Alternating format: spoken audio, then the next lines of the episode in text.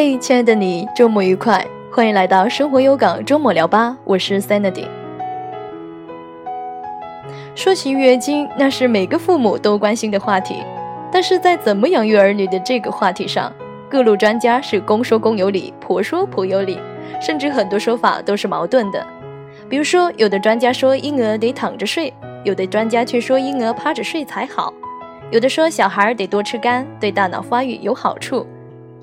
有的却说吃干这会食物中毒，有的说小孩晚上应该独立睡觉，可以锻炼小孩的独立性，有的却说小孩应该和父母睡，这样孩子才有安全感，有利于心理健康。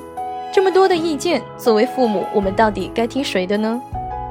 有本书叫《魔鬼经济学》，是这么说的：别急着选择，先想想你为什么觉得某个说法有道理，想清楚了，你就有答案了。首先，我们想一个问题：为什么我们总是相信用一些方法手段就能养育好儿女呢？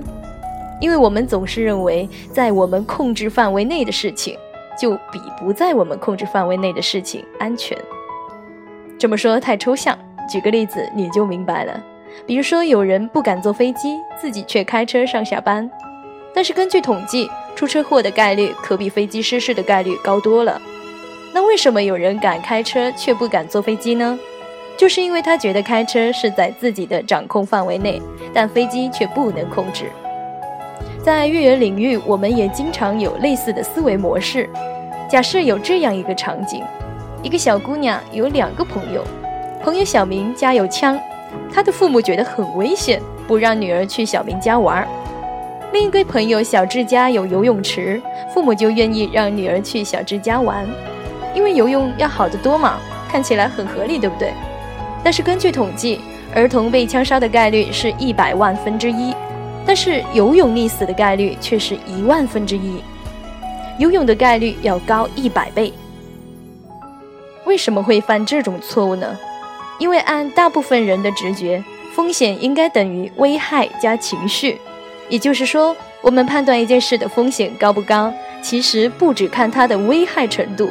还要看它能不能引发我们的情绪，就比如刚才我们所说的游泳池和枪的案例，儿童被杀的画面太血腥、太残忍了，这样的事件会让我们的情绪剧烈波动，所所以我们理所当然的觉得枪支太危险，于是做了错误的判断。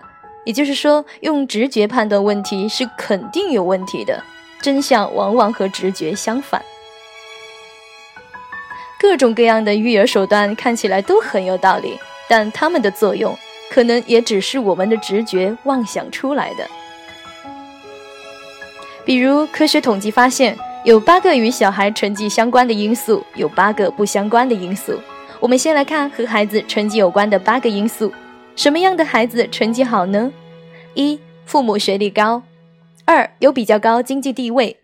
三、父母生第一胎的年龄在三十岁以上；四、小孩出生体重比较轻；五、父母在家讲英语；六、小孩是收养来的；七、父母会按时参加家长会；八、家里有藏书。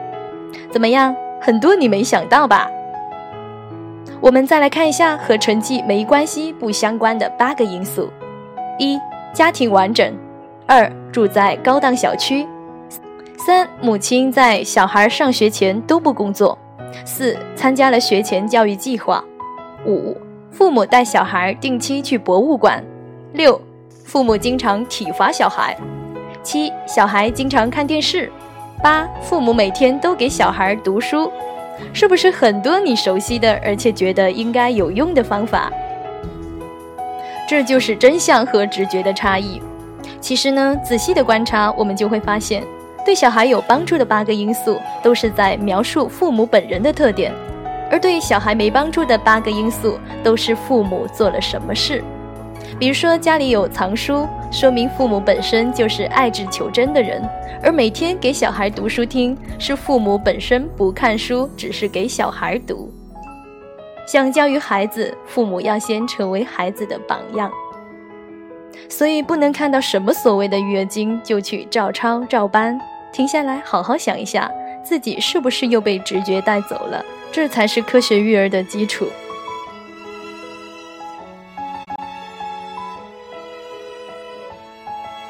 节目最后送给大家一首健康歌我唱的哦希望你会喜欢。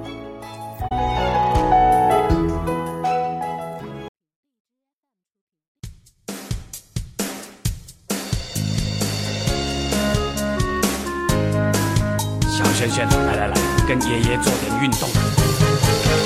左三圈，右三圈，脖子扭扭，屁股扭扭，早睡早起，咱们来做运动。抖抖手呀，抖抖脚呀，轻做深呼吸。学爷爷唱唱跳跳，我才不会老。笑眯眯，笑眯眯，做人客气，快乐容易。爷爷说的容易，早上起床哈啾哈啾，不要乱吃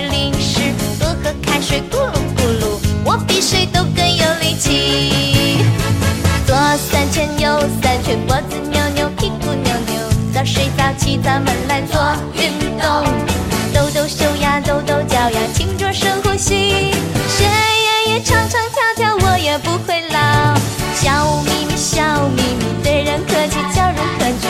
你越来越美丽，人人都是 nice nice。饭前记得洗手，饭后记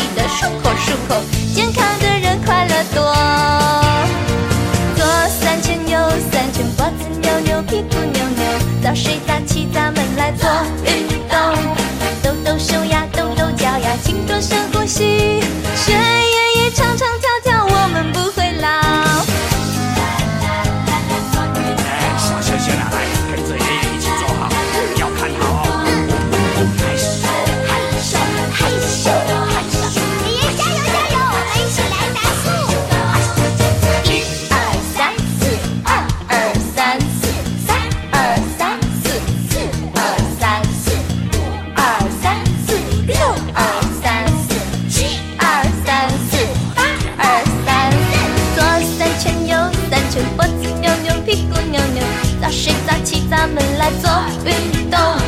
抖抖手啊，抖抖脚呀，勤做深呼吸。学爷爷唱唱跳跳，我也不会老。笑眯眯，笑眯眯，对人客气，笑容可掬。你越来越美丽，人人都是 nice nice。饭前记得洗手，饭后记得